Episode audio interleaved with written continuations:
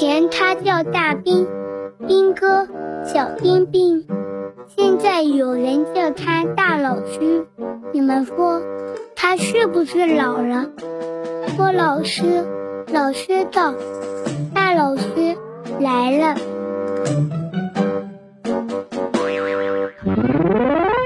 各位好，欢迎收听大老师来了，我是大兵。中秋节快到了，你想好要吃哪一种口味的月饼了吗？最近，二零二二京东超市月饼消费趋势报告发布了，报告显示说，销量增速 top 三的月饼口味是什么呢？流心奶黄月饼、蛋黄莲蓉月饼、五仁月饼，环比增幅分别达到了六十八倍、三十七倍、十倍。从数据上看，流心奶黄月饼增速是五仁月饼的七倍。从地域上看，有近六成的北方用户会选择广式月饼。月饼是我们中秋佳节的传统美食，一块小小的月饼不仅是节日的小食，更象征着团圆和美满的生活。月饼的馅料也从单一的五仁馅、豆沙馅，逐渐的变得开始丰富起来了。不管是黑松露培根月饼、小龙虾蟹味月饼，还是龙井茶月饼，新的月饼口味呢，总是不断的激起年轻人们尝鲜的欲望。真可谓是萝卜青菜各有所爱呀！现在很多的北方人也喜欢吃南方口味的月饼了，基本上南北已经做到融合了。不知道有没有北方的小伙伴喜欢吃苏式肉月饼的，可以来举举手啊！苏州人过中秋除了要吃肉月饼之外，还有大闸蟹。不过今年中秋前，太湖大闸蟹、阳澄湖大闸蟹正式上市是不可能了。今年天气实在太热了，极端高温导致蟹塘水草大批死亡，渐渐影响到了螃蟹的蜕壳。因为有一些蟹少蜕壳一次，所以今年的蟹会偏小一点。今年大闸蟹大批量上市，估计得等到九月中下旬以后了。持续性的高温下养活一只大闸蟹，你知道有多难吗？水体温度高，藻类容易腐烂，螃蟹失去栖息地，延迟蜕壳。蟹农们只能够补充一些浮萍等水生植物来给螃蟹防晒，还要频繁的给蟹塘增氧换水，甚至投入冰块。而这些工作呢，往往都要等到夕阳西下才会开始，一直要持续到深夜乃至第二天。市场预期，因为养殖成本上升了，今年的大闸蟹呢可能要比往年贵一些。不过呢，对于蟹农们，在这个最难的夏天辛勤养殖的大闸蟹，各位会不会野性消费一把呢？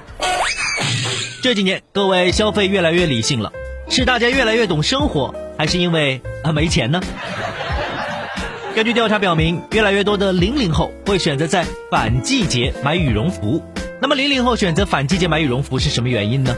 零零后表示，之所以这么做，是因为这个时候羽绒服啊可以省下不少钱，还可以多买几件。年轻人买东西越来越看重性价比了。我手机上已经连续三天收到我们这儿的高温红色预警了，就整个是热的不行，但是并不会影响我给大家出这种反季羽绒服的心情哈。平时好几百的羽绒服，反季节才不到三分之一。我选择反季节买羽绒服，是因为这个时候买羽绒服可以省下不少钱，还可以多买几件。随着年龄增长，买东西会越来越看重性价比，反季节买羽绒服真的很香。呃，我记得还有一个系列，年轻人为何冬天不买羽绒服了？难道不是因为穷吗？那么各位，你会反季节买东西吗？买衣服可以反着来，对自己的身体那可不能反着来。最近在北京，有位男子徐某游戏账号被永久封禁了，客服以使用脚本作弊为由拒绝他解封申请。于是呢，这徐某呢将网游运营商告上法院。根据运营商向法院提交的后台数据显示，徐某存在多次全天连续游戏的行为。甚至呢，曾经连续二十天玩游戏四百四十一个小时，而且每个小时游戏局数在十次左右，大于正常的游戏的局数。一审、二审法院都认为，该玩家的行为违反了人类生理规律，存在使用脚本的行为。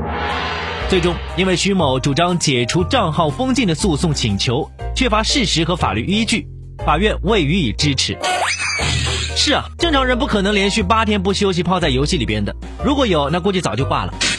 我们的游戏平台除了完善防沉迷系统之外，对于玩家的异常行为也要进行监管。正所谓一入游戏深似海，从此青春是路人。不管是大人还是小孩，都需要有节制的玩游戏，不要让游戏瘾毁了人生啊！好了，这点我们说到这儿吧，稍后见。